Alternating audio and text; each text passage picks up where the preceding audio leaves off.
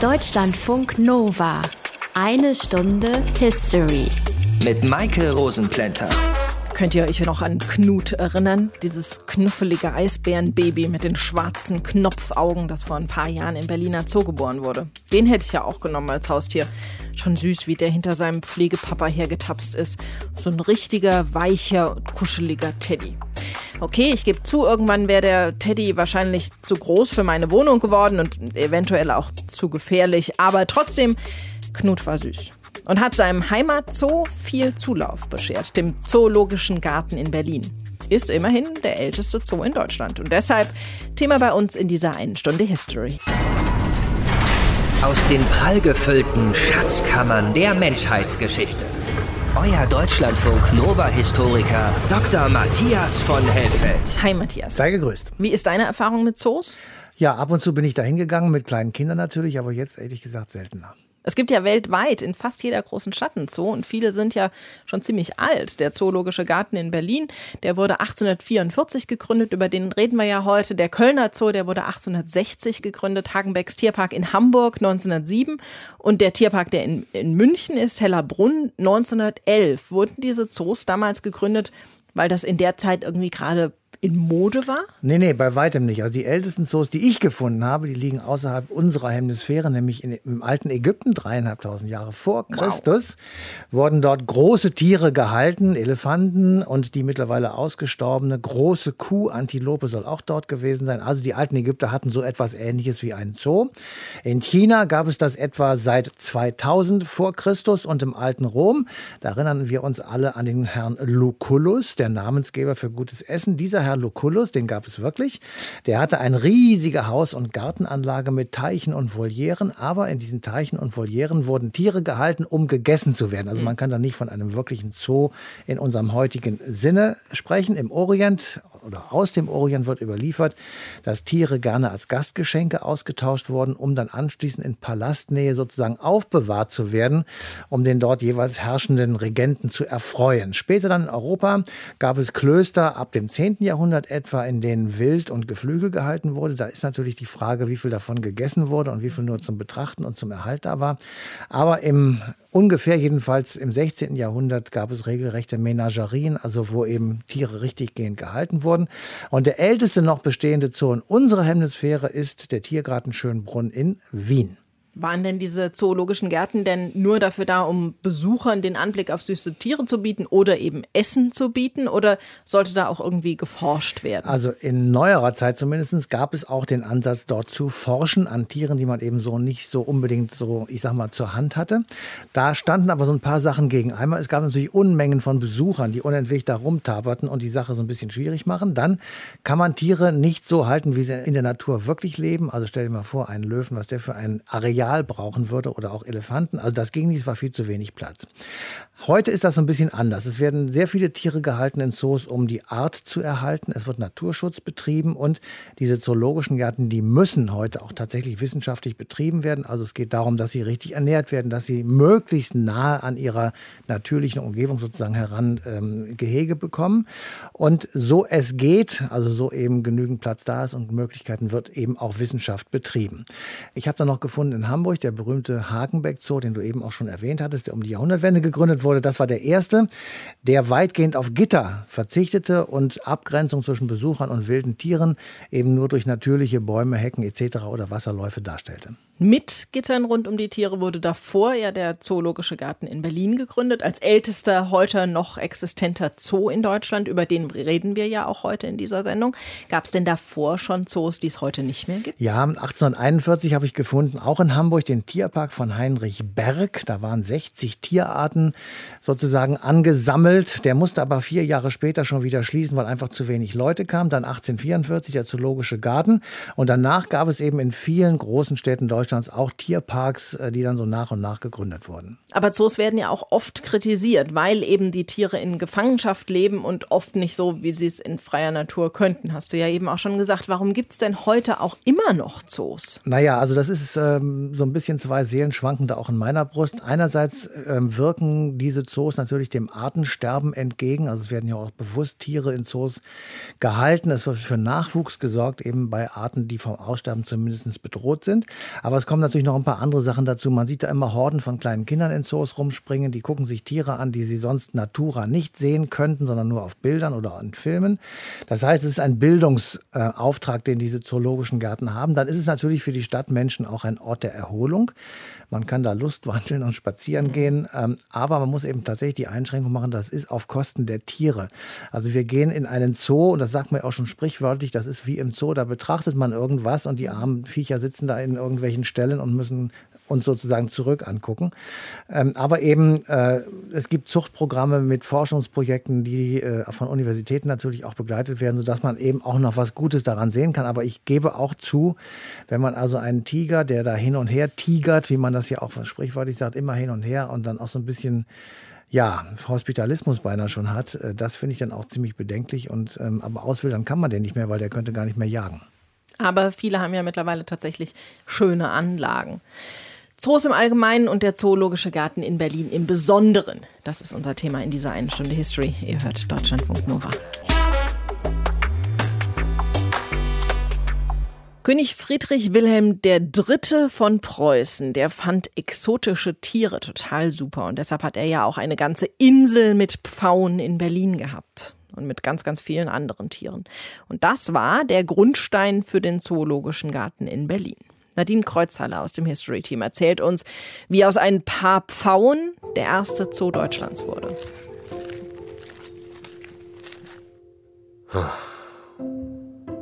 Diesen Tag hatte sich Martin Hinrich Karl Lichtenstein anders vorgestellt. Eine große Feier sollte es werden, an diesem 1. August 1844 als der Zoologische Garten bei Berlin endlich seine Türen öffnet. Der erste deutsche Zoo und der neunte in Europa, nach dem Vorbild von London, Paris und Amsterdam.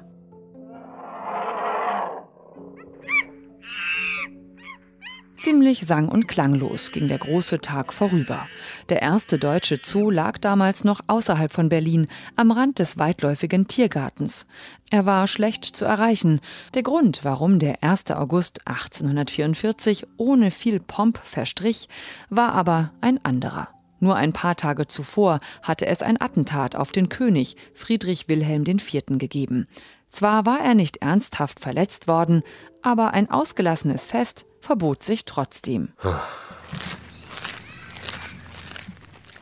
Viel Arbeit und Vorbereitung waren der Eröffnung vorangegangen. Lichtenstein, Professor für Zoologie und Direktor des Zoologischen Museums in Berlin, hatte schon lange die Idee, einen Zoo einzurichten. Seit Jahren kümmerte er sich um die Tierbestände des Königs in dessen Menagerie auf der Pfaueninsel. Hier sammelte der Monarch nicht nur Pfauen und andere Vögel, sondern auch Bären, einige Kängurus und Affen. Lichtenstein träumte von einer öffentlichen Bildungseinrichtung, von wissenschaftlichen Einblicken ins Tierleben für alle Schichten, gepaart mit Erholung und Freizeit. Lichtensteins Freund, der Naturforscher Alexander von Humboldt, machte Werbung beim König. Ihre Sammlung könnet den Grundstock für etwas völlig Neues bilden. Etwas, was man bis jetzt erst in Paris und danach in London und Amsterdam mit so viel Erfolg begonnen hat. Das überzeugt Friedrich Wilhelm IV. Er spendet seine Tiere, gibt ein Darlehen von 15.000 Talern und Land. Er beauftragt Liechtenstein, Humboldt und den Landschaftsarchitekten Peter Josef Linné mit der Planung. 847 Tiere zogen am Anfang aus der Menagerie in den Zoo um. Schnell kamen mehr dazu. Die meisten als Geschenk von Gönnern und Herrschenden. Mitte Juni 1845 liegt am Eingang eine Broschüre aus. Um die Besuchenden in den Stand zu setzen, die Verteilung der Tiere zu übersehen, geben wir hier das Verzeichnis in der Form eines Wegweisers, der sie auf kürzestem Weg durch den Garten leite. Im östlichen Teile links vom Eingange kleiner Teich, Wasserschildkröten und Goldfische. Offener Tierbehälter in fünf Abteilungen, zwei Koates oder Rüsselbeeren, drei nordische Füchse, eben im Begriff, das weiße Winterhaar gegen den dunklen Sommerbalg zu vertauschen. Zwei Dachse aus hiesiger Gegend. Drei junge Halsbandbären aus Sibirien, Geschenk seiner Durchlauch des Fürsten Wittgenstein. Die Tiere sind aufgereiht wie in einem Katalog, in engen Käfigen und Ställen, ausgestellt als wissenschaftliche Objekte und Attraktionen. Man flaniert durch den Zoo, möchte etwas geboten bekommen und zögert nicht, dabei auch nachzuhelfen, wenn nötig. Es wird dringend gebeten, sich der Stöcke und Regenschirme nicht zum Aufreizen der Tiere zu bedienen. In den nächsten Jahrzehnten wächst der Zoo immer weiter. Berlin boomt, die Stadtgrenzen verschieben sich, der Zoo liegt bald viel näher dran. Er wird zur beliebten Flaniermeile für das Bürgertum. Staatsempfänge werden hier abgehalten. Eine Bärenburg, ein Antilopen, ein Straußen und ein Elefantenhaus werden gebaut. Aber nicht nur Tiere sind zu sehen, auch Menschen werden ausgestellt in den sogenannten Völkerschauen. 1881 bietet der Tierhändler und Schausteller Karl Hagenbeck dem Berliner Zoo eine Gruppe Feuerländer an. Es ist eine Tatsache, dass diese Leute wahre Kannibalen sind und welche Zugkraft der Name Menschenfresser ausübt. Ich bin bereit, die Leute vom 20. Februar ab auf die Dauer von vier Wochen in Berlin auszustellen. Auf meine Kosten liefere ich die Leute, trage die Verpflegung und nehme sie auch zurück. Die Zoologische Gesellschaft trägt dagegen sämtliche Reklamekosten und vergütet mir die Hälfte der Bruttoeinnahmen. Unter dem Vorwand der Wissenschaft befriedigen Völkerschauen überall in Europa in den Zeiten des Kolonialismus vor allem die Sensationslust des Publikums. Und das in Berlin noch bis 1952. Nach den Kriegen und dem Wiederaufbau konnte sich der Zoologische Garten Berlins wieder zu einem der führenden Zoos Europas entwickeln. Nadine Kreuzhaler hat uns erzählt, wie es dazu kam, dass Berlin einen zoologischen Garten bekommen hat. Deutschlandfunk Nova. Eine Stunde History. Wir reden ja in dieser einen Stunde History über den Berliner Zoologischen Garten, den ältesten Zoo Deutschlands und den artenreichsten Zoo der Welt. Etwa 1370 Tierarten werden dort gezeigt und insgesamt mehr als 20.000 Tiere. Wow, kann man jetzt sagen. Was eine Vielfalt. Oder auch, wow, was eine Tierquälerei. Zu letzteren zählt Colin Goldner. Er ist Psychologe und Sachbuchautor und hat mehrere kritische Bücher über das Leben von Tieren im Zoo geschrieben. Hallo, Herr Goldner. Hallo, Frau Rosenplenter. Für Kinder ist es ja immer ein ganz besonderes Erlebnis, in den Zoo zu gehen und diese ganzen Tiere da zu sehen. Aber wie ist das für die Tiere, die ihr Leben lang hinter Gittern sind? Ist das okay? Nee, also Tiere hinter Panzerglas und Eisengittern einzusperren zum Vergnügen zahlender Besucher und ihrer Kinder ist in keinem Fall okay, egal um welche Tierart es sich dabei handelt.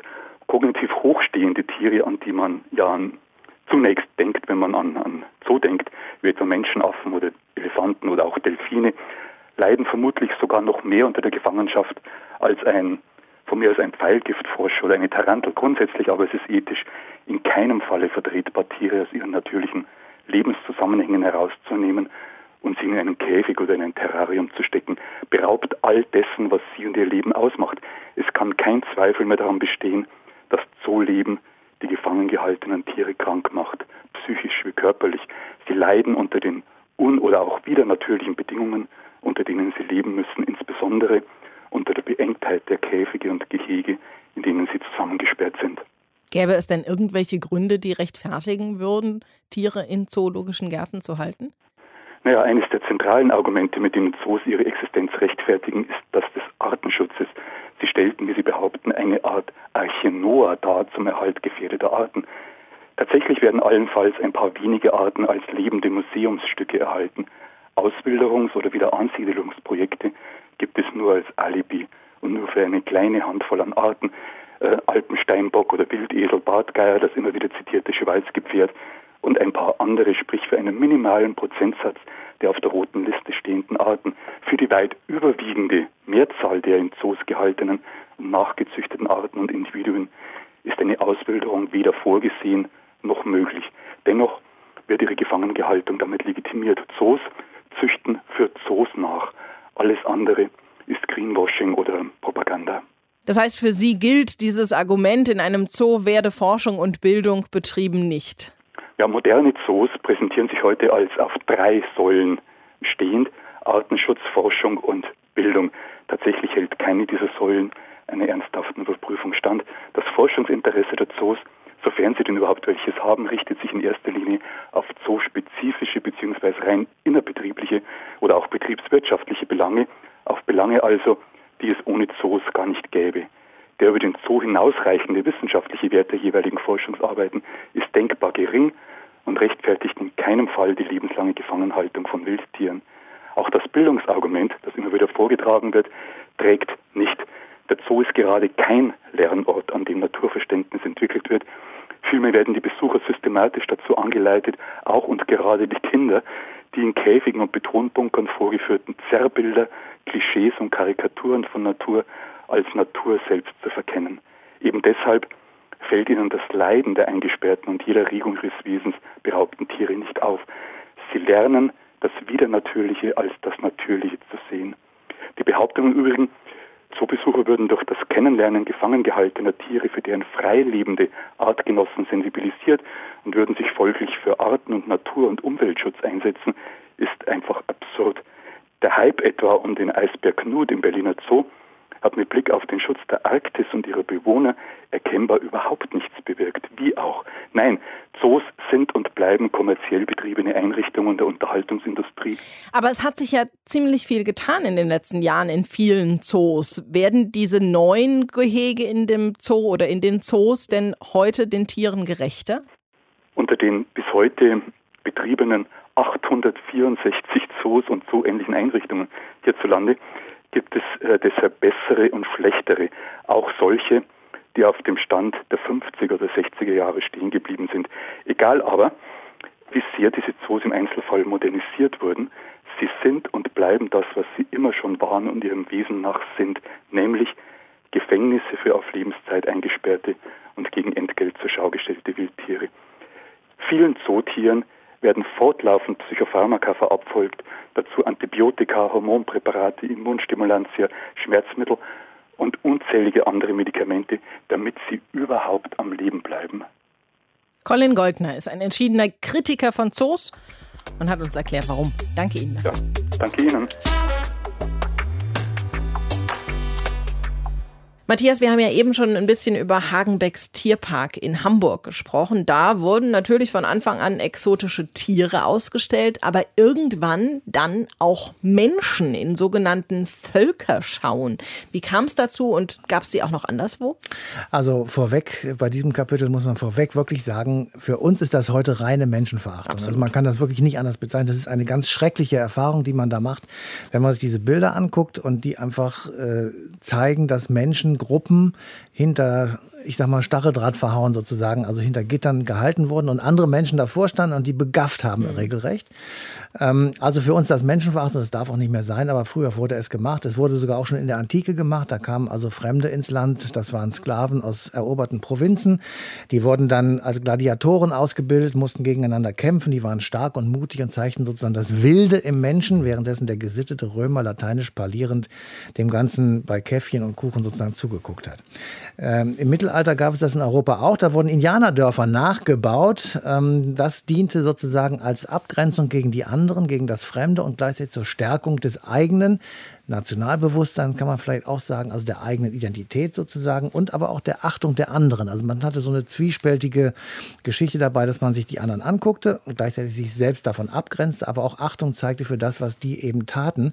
Aber, und das war das Wichtige, die man betrachtete, die mussten schwächer sein als man selber.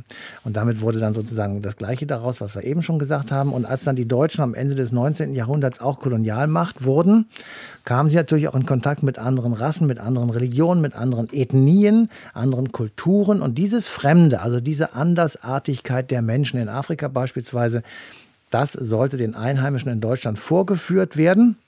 Und dazu gab es eben diese entsetzlichen Völkerschauen, aber es waren sozusagen die Klischees der Europäer, die dort vorgeführt wurden. Es war nicht die Wahrheit, äh, wie die tatsächlich gelebt haben und die Lebensumstände in der Heimat der ausgestellten Menschen, ähm, in Anführungsstrichen gesagt, die wurde nicht nachgebildet, sondern es war sozusagen der, das Karl-May-Feeling, was man dann in Deutschland hatte. Gab es denn einen Sinn, den diese Völkerschauen hatten, außer die Menschen auszustellen?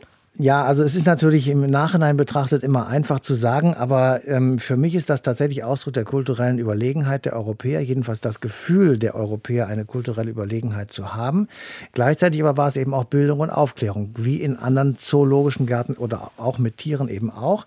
Es war die Darstellung anderer Lebensformen einerseits, aber gleichzeitig auch die Darstellung von Vorurteilen. Also der Afrikaner wurde dargestellt als so eine Art Mensch, der wilde Tiere jagte, der Araber, der saß Pfeife rauchend als Händler irgendwo und verhökerte irgendwas und die Menschen aus der Südsee, die waren also glücklich und waren immer so im Rausch sozusagen und spielten die, die tollen und die Indianer waren mit Marterpfahl und Pfeil zugegen, also Karl May lässt grüßen. Und man konnte dann zugucken sozusagen, wie die gekocht haben, was sie gegessen haben, wie sie gearbeitet haben, wie sie irgendwelche Waren produzierten. Und damit war man natürlich auch schon gleich beim nächsten Punkt. Die waren ja nicht blöd, die haben das Zeug dann verkauft mit dem Label Zoo Hagenbeck oder sonst irgendwas. Also sie waren geschäftsmäßig sehr stark unterwegs. Und ähm, es wurde eine Hierarchie aufgebaut zwischen den Betrachtern und denen, die so betrachtet wurden durch Zäune. Das war eine Abgrenzung gleichzeitig, aber auch eben für die Betrachtenden, also für die Zuschauer, das Gefühl, über denen zu stehen, die aus diesem Zaun so nicht herauskamen. So, und die Ausgestellten, also die armen Menschen, die dort also in diesen Völkerschauen waren, die dienten dann auch der Wissenschaft. Sie wurden untersucht, sie wurden vermessen, sie wurden katalogisiert und ähm, sie wurden sozusagen in einem Naturzustand, wie das tatsächlich wissenschaftlich hieß, ähm, belassen um dann herauszufinden, ob sie möglicherweise anders sind als die Europäer, die sie da betrachteten. Also alles ziemlich abartig man kann das wirklich nur mit Abschau und Empörung zur Kenntnis nehmen, aber es war tatsächlich so. Und selbst Kaiser Wilhelm und andere Größen, Bismarck und Co., liefen in diese zoologischen Gärten und betrachteten sich das und gaben dem Ganzen dadurch natürlich auch einen offiziellen Anstrich. Heute tatsächlich kaum noch vorstellbar. Wobei ich gestehen muss, in manch einer Touristenshow der Ureinwohner in den USA oder Australien habe ich auch manchmal so ein bisschen den Eindruck, dass die Menschen da fast schon ausgestellt werden. Aber bei weitem natürlich nicht vergleichbar mit dem, was damals in den Zoos gemacht wurde. Menschen, die anders aussehen und anders leben als wir. Einfach ausstellen wie Tiere. So geschehen Ende des 19. Jahrhunderts unter anderem in Hagenbergs Tierpark in Hamburg und auf dem Oktoberfest in München. Hat Matthias uns eben schon ein bisschen was zu erzählt, wollen wir aber noch mal ein bisschen mehr vertiefen, nämlich mit Susanne Leverenz. Sie setzt sich wissenschaftlich mit den Völkerschauen auseinander und hat auch ein Buch dazu geschrieben. Hallo, Frau Leverenz. Ja, guten Tag, Frau Rosenplänter. Das ist ja schon für uns eine ziemlich befremdliche Situation. Menschen beobachten Menschen beim Leben, weil sie eine andere Kultur haben und anders aussehen. Was sollten diese Völkerschauen denn beim Betrachter bewirken? Nun ja, diese Schauen verorteten sich gewissermaßen an der Schnittstelle zwischen Unterhaltung und Wissenschaft. Also sie inszenierten eine kulturelle und in Anführungsstrichen rassische Differenz, da haben Sie recht, und Hierarchie vor allem auch zwischen den Ausgestellten und Publikum. Und dabei nahmen bestimmte Gegensatzpaare eine wichtigere Rolle ein. Die Gegenüberstellung von Natur und Kultur spielte hier eine Rolle, von Ursprünglichkeit oder Rückständigkeit und Fortschrittlichkeit. Was die Schauen damit machten, war, Vorstellungen aufzurufen, die grundlegend waren für die Rechtfertigung des europäischen Kolonialismus. Kolonialismus. Ob dieser nun gedacht war als Zivilisierungsmission oder auch in sozialdarwinistischer Logik als, als Rassenkampf sozusagen. Man kann also sagen, dass Völkerschauen ein elementarer Bestandteil einer kolonialen Kultur um 1900 waren. Das heißt, es war nicht nur einfach Chauvinismus, da irgendwie das Fremde zu beobachten, sondern diese Aussteller hatten auch andere Motive hatten auch andere Motive, wobei äh, Chauvinismus und Kolonialismus ja auch eng miteinander zu tun haben. Eine weitere Motivlage war das Geld. Völkerschauen waren Spektakel, die ein Massenpublikum anzogen um 1900. Insofern waren sie eben auch ein attraktives Geschäftsmodell. Die Kolonialbewegung dagegen stand den Schauen tatsächlich überwiegend eher skeptisch gegenüber. Das lag daran, dass sich diese Ausstellungen äh, am Ende als ziemlich störanfällig erwiesen. Das heißt sozusagen die koloniale Ordnung, die damit bekräftigt werden sollte, wurde oft von den Leuten auf der Bühne oder vor der Bühne tatsächlich unterlaufen. Ja, gleichwohl entschieden sich letztlich auch Kolonialvereine immer wieder dafür, bei ihren Veranstaltungen solche Völkerschauen zu zeigen, weil sie sich letztendlich davon erhofften, die breite Masse der Bevölkerung für den Kolonialismus begeistern zu können. Wie war das denn für die Menschen, die da ausgestellt wurden?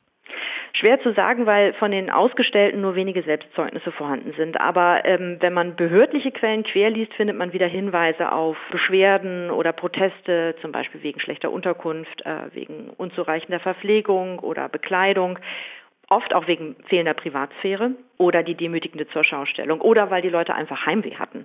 Man muss dazu sagen, dass gerade in früher Zeit Menschen aus europäischer Herkunft für diese Völkerschauen rekrutiert wurden, ohne hinreichend darüber in Kenntnis gesetzt zu werden, was sie dabei eigentlich erwartete. Und teilweise wurde sogar Zwang ausgeübt. Außerdem kam es immer wieder zu Krankheiten oder Todesfällen bei solchen Schauen. Andererseits muss man sagen, dass es auch Völkerschau-Teilnehmende gab, die sich in diesem Genre professionalisierten, teilweise selbst sogar solche Truppen gründeten und damit dann ihren Lebensunterhalt in Europa verdienten. Das lag allerdings nicht zuletzt auch am Rassismus zu jener Zeit, weil nicht weißen Menschen viele andere Arbeitsbereiche äh, schlicht versperrt waren. Heute haben wir viele Flüchtlinge, die versuchen, nach Europa zu kommen, weil sie hoffen, hier ein besseres Leben zu haben. War das bei diesen Menschen auch so?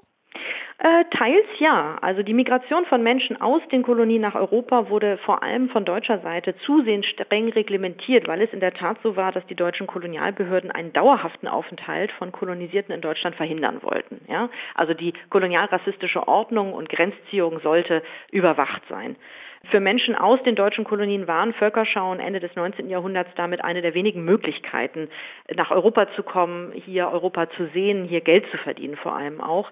Allerdings wurde nach 1900 auch dieser Weg zusehends versperrt, weil eben diese Völkerschauen sich als störanfällig erwiesen und Anwerbe- und Einreiseverbote aus den deutschen Kolonien nach Deutschland erlassen wurden.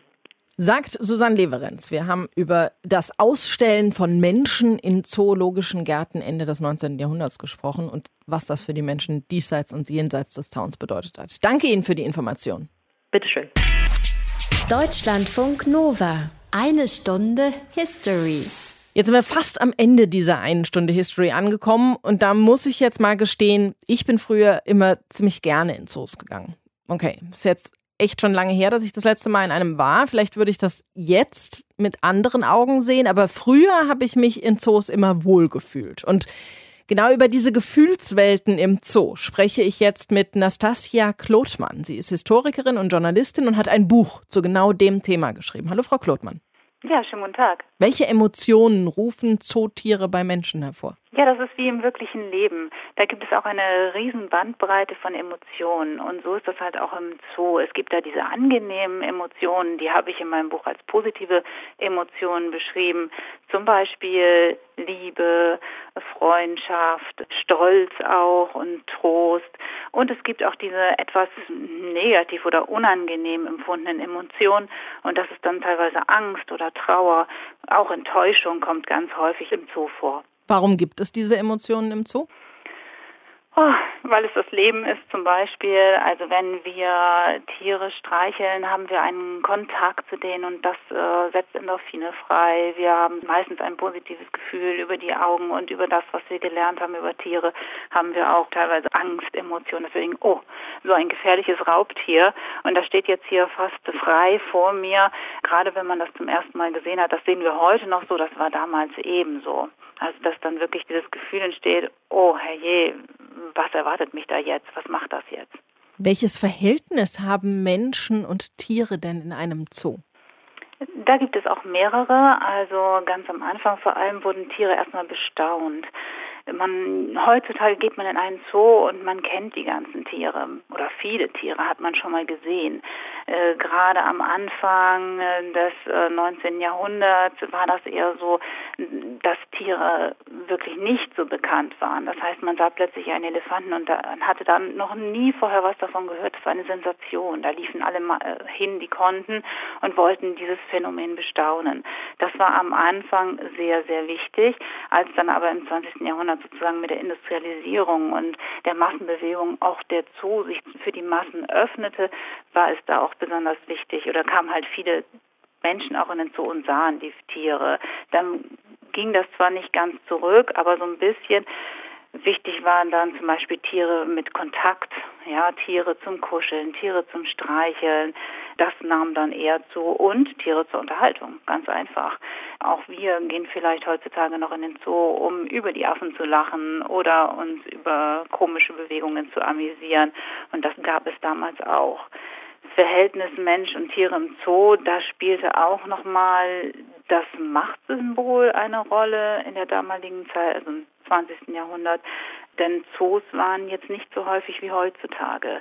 Und wenn eine Stadt einen Zoo vorweisen konnte, dann war das etwas ganz Besonderes. Und die Bewohner der Stadt identifizierten sich dann auch damit und sagten, ha, unsere Stadt hat einen Zoo, ist das toll, wir sind was ganz Besonderes. Das war früher, wie ist es heute? Heute sind bestimmt auch die Bewohner hm, stolz auf ihre Zoos, wenn ich dann die Hamburger mit Hagenbeck denke oder auch andere Städte. Das, das geht, da gehe ich mal von aus. Aber wie gesagt, mit dem heutigen äh, Teil habe ich mich in meinem Buch natürlich weniger befasst, sondern das hört so ungefähr 1945 dann auf. Wie haben sich denn gesellschaftliche Prozesse oder auch Krisen, die es gab, auf das Leben im Zoo ausgewirkt? Zum Beispiel, ich bearbeite ja auch die Zeit der Weltkriege. Gerade beim Ersten Weltkrieg gab es eine große Futternot, Futtermangel. Da wussten die Tierpfleger auch noch nicht so wirklich, was denn die Tiere alles äh, fraßen oder beziehungsweise welches Ersatzfutter man da geben konnte. Die waren gar nicht so richtig darauf vorbereitet, kamen aber nicht mehr an die Lebensmittel ran, also nicht mehr an die Fische zum Beispiel oder an, das, an die Fleischwaren und wussten dann gar nicht, was machen wir denn jetzt. Das war ein ganz großes Problem, deswegen auch viele Tiere dann gestorben sind. Das war das eine mit dem Futtermangel. Aber zum Beispiel positiv haben sich Krisen auf den Zug ausgewirkt. Zum Beispiel bei der Rolle der Frau. Also dadurch, dass halt in den Kriegszeiten sehr viele ja, starke, kräftige Männer eben nicht mehr da waren und nicht mehr die Tierpflegerarbeiten übernehmen konnten, mussten dann die Frauen und älteren Herrschaften noch mehr ran und die Arbeit übernehmen, die dann trotzdem ja zu leisten war. Probleme bei Krisen im Zoo sind natürlich dann auch nach der Krisenzeit Unruhen, Plünderung, Inflation.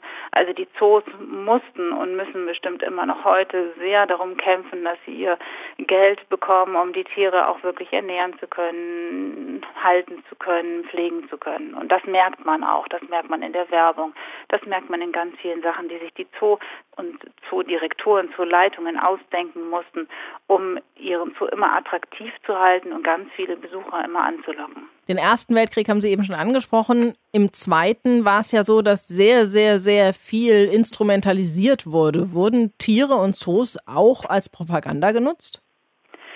Ja, also die Politik versuchte natürlich, die Zoos für ihre Interessen zu nutzen. Das heißt, es gab zum Beispiel Veranstaltungen, die im Zoo stattfanden und gleichzeitig gab es Radioübertragungen, die mal eben den Rundfunk und die politischen Nachrichten in, über das Zoogelände verbreiteten.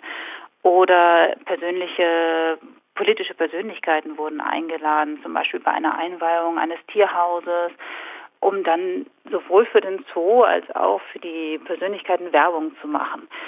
Tiere, besonders diese gefährlichen Raubtiere, die dienten auch dazu, Persönlichkeiten Macht zu übertragen oder das als Symbol zu dienen, um Macht zu übertragen. Das bedeutet zum Beispiel, ein Zoodirektor hat zum Beispiel dem italienischen Ministerpräsidenten Benito Mussolini einen Junglöwen geschenkt. Und das kam häufiger vor. Nicht nur bei Mussolini, sondern halt auch bei, bei Soldaten, die in den Krieg gezogen sind oder bei wichtigen Persönlichkeiten. Die haben dann zum Beispiel einen kleinen Löwen geschenkt bekommen.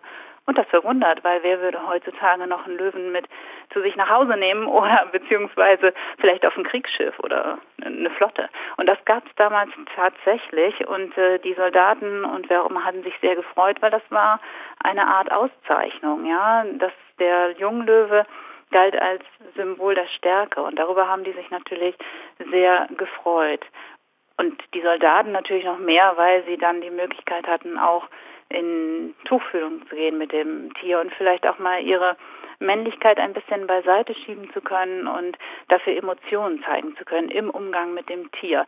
Denn das war damals vorwiegend mit dem Tier war das erlaubt, wohingegen das so in der Gesellschaft eher nicht so gern gesehen wurde.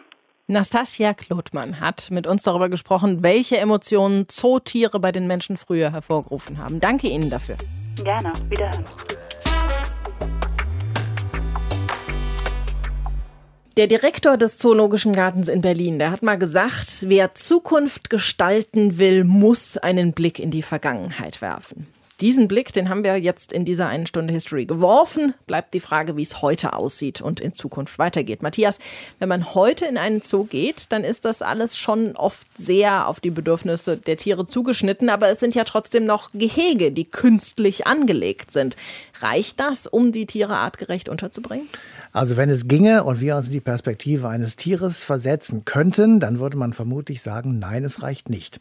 Andererseits hast du recht, die Zoos werden heute neu gebaut, umgestaltet, sie werden vergrößert, die Gehege werden größer und besser ähm, gemacht und der Lebensraum sozusagen für die dort ähm, Inhaftierten, hätte ich jetzt beinahe gesagt, also äh, Tiere, die dort eingesperrt sind, ist tatsächlich etwas besser geworden, aber natürlich nicht zu vergleichen mit dem, wo sie eigentlich tatsächlich herumlaufen.